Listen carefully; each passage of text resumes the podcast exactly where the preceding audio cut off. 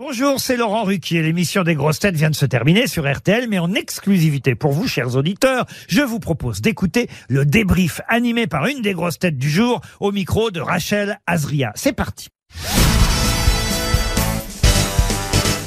Bonjour Christophe Barbier. Bonjour. Comment s'est passée cette émission? Mais très bien, on a eu des questions difficiles. On a séché sur un écrivain un peu méconnu et sur un tennisman complètement inconnu. Mais on s'est bien amusé. Il faut dire que Johan Rioux était en pleine forme. Ça vous a, vous étiez de son côté déjà Oui, oui, j'étais de son côté. Et puis j'aime bien le défendre parce qu'il se fait quand même chambrer par tous les camarades. C'est un peu le souffre-douleur de la, de la cour de récréation. J'aime bien le défendre. Et là, il s'est bien défendu tout seul parce qu'il a répondu à plusieurs questions de Albert Londres au Bled. Il a trouvé des réponses. C'était épatant. C'est ça. Et il s'est fait un petit peu taquiner par une auditrice en début d'émission qui ne l'aimait pas trop. Mais bon, c'est le but de la. C'est le but. Et en fait, j'ai l'impression qu'il y avait beaucoup de tendresse derrière ce désamour. Voilà, on l'espère, on l'espère. Euh, les questions étaient à, à votre goût aujourd'hui. Est-ce que vous avez trouvé le niveau euh, bon?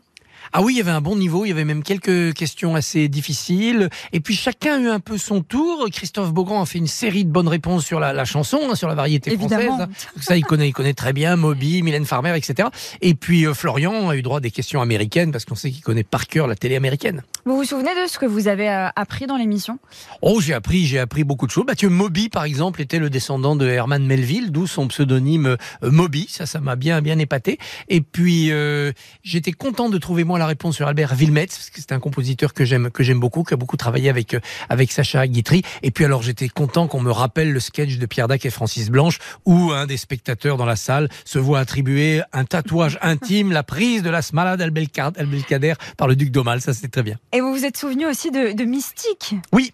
Quand je, quand je suis arrivé étudiant à Paris dans les années 80, euh, Mystique était en, en haut de sa gloire. Elle était la première à oser faire des graffitis comme ça, artistiques sur les murs. Les graffitis, c'était toujours moche ou politique. Et elle, d'un seul coup, elle mettait de la poésie sur les murs. Et moi, j'arpentais le quartier, latin. Et c'est là qu'elle qu'elle sévissait. Et, et ses jeux de mots et son très, très fin, au pochoir, c'était c'était une merveille. Et elle a eu beaucoup d'émules, parce qu'aujourd'hui, on voit beaucoup de choses sur les murs, des mosaïques, des graphes formidables. Bah, Mystique est un peu la, la maman de tous ces artistes euh, du street art. Christophe, en début d'émission, je pose toujours une petite euh, une ou plusieurs euh, feuilles blanches sur le, pupitre. Est-ce que vous les utilisez pour euh, peut-être vous aider à réfléchir en notant des choses, euh, des, des indices euh, sur la question euh, que Laurent pose? Alors non, je ne m'en sers pas pour cela. Parfois, je m'en sers de défouloir en faisant des gribouillis pour calmer le, le stress quand on, quand on hésite, quand on cherche. Par exemple, la voix de Monique Tarbès, je ne connais qu'elle et le nom ne me venait pas. Heureusement, Florian a, a, a trouvé. Et là, j'avais envie vraiment de faire des, des, des cocottes en papier avec la, la feuille.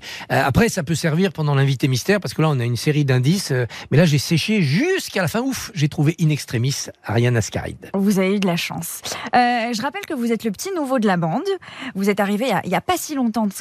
Vous êtes arrivé il y a pas si longtemps que ça. Est-ce que vous avez réussi, vous trouver à, vous intégrer à cette euh, bande de, on va dire, de fous? Ben, c'est à Laurent qu'il faut le demander, mais moi j'adore ça. J'adore euh, croiser des gens dont les univers sont assez loin des miens, euh, et puis d'autres qui sont plus proches de moi, comme les journalistes ou comme Roselyne Bachelot, puisqu'on se croise aussi sur les plateaux télé. C'est un bonheur à chaque fois d'être là et d'essayer de prendre sa part à l'humour, même si parfois je suis débordé par l'audace de mes camarades, surtout quand il s'agit d'humour sexuel, et puis euh, d'essayer aussi d'apporter un tout petit peu de, de nos connaissances pour que les, les auditeurs euh, prennent du plaisir à chercher avec nous. Vous trouvez que 2h30 euh, d'enregistrement, c'est fatigant? Ah oui, c'est fatigant. Euh, Ça demande une préparation, les grosses têtes. Non seulement faut réviser un petit peu, regarder l'actualité des jours précédents, le carnet, euh, les anniversaires, les actualités cinématographiques, culturelles, politiques, mais en plus, deux heures et demie, il faut rester quand même très concentré. Alors, ce qui est compliqué en plus, c'est que pendant qu'on cherche une réponse, bah, ça déconne autour de, de la table, c'est normal. Et donc, faut rester concentré dans une atmosphère de charivari et il faut aussi participer au charivari. Ça, c'est une véritable acrobatie. À quel moment vous, vous trouvez que vous avez un, un coup de barre, on va dire ça comme ça?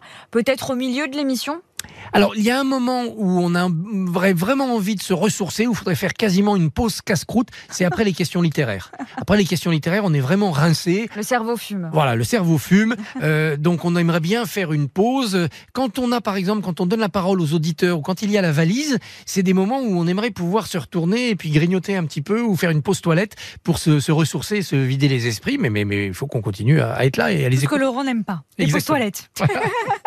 Mais on va quand même lui, lui faire passer le, message, peut-être pour la rentrée. Faire une pause, euh, une pause casse-croûte. Oui, mais faut pas qu'il m'écoute parce que c'est comme au théâtre, les entractes, ça casse l'ambiance. Voilà, vous avez raison. Euh, Est-ce que votre entourage vous écoute? On vous dit quoi euh, quand, quand on tombe sur Christophe Barbier dans les grosses têtes? Alors mon entourage écoute énormément, et pas seulement mon entourage familial ou amical, non, les collègues de travail, les journalistes, les politiques, ils écoutent les grosses têtes. Alors la première chose qu'on me dit, c'est quand j'ai séché sur une question facile. Ah, bah, Alors le jour où j'ai séché sur Rodogune de Corneille, ou bien là comme aujourd'hui où j'ai confondu Albert Londres, Albert Camus, je sais que je vais en prendre plein la poire. Voilà. Alors en revanche, quand je trouve des trucs improbables, il n'y en a jamais un qui en- m'envoie un SMS. Faut de leur dire. Oui, il faudrait, faudrait leur dire. C'est vraiment toujours euh, va et victis, comme disaient les, les latins, malheur aux vaincus. Christophe, on va terminer avec euh, votre actualité. Euh, Mozart, mon amour, un spectacle euh, musical, c'est ça? Oui, tout, tout au long de, de- du printemps jusqu'au 10 juillet, tous les lundis, je fais revisiter la vie de Mozart, qui a une vie brève mais tellement intense, accompagnée par une cantatrice, Pauline Courtin, qui n'est autre que mon épouse, et puis par Ah. un pianiste. Moi, je joue le rôle de von Nissen. C'est le premier biographe de Mozart, qui aimait tellement Mozart qu'il a épousé sa veuve. Et puis la cantatrice joue la veuve de Mozart et le pianiste joue Sussmayer. Sussmayer était l'élève de Mozart qui a terminé le requiem de Mozart après la mort de Mozart. C'est joyeux parce que la vie de Mozart c'était quand même très joyeux, sa musique est très légère, mais c'est aussi un destin tragique. Ça fait quoi de. Ce sera ma dernière question. Ça fait quoi de jouer avec sa femme?